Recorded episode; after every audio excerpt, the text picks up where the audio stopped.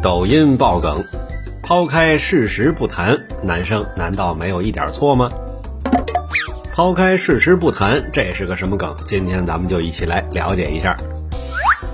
抛开事实不谈呀，这个梗是来源自百度贴吧，起因呢是在华东理工大学，一个女生疑似是偷了男生的耳机，却拒不归还，还发帖网暴男生。其中有些女生发布了。抛开事实不谈，男生难道没有一点错吗？这种迷之言论，企图把错甩给男生。但一一年之前，同在华东理工大学的一名男生拿别人东西被开除；一六年，男生偷平板被开除的处分，以及坊间传闻，同校一个男生因为坐的离女子太近，被污蔑为性骚扰而遭遇网暴，两度轻生。而学校的处理态度更是无法让大众信服，引起广大男同胞不满。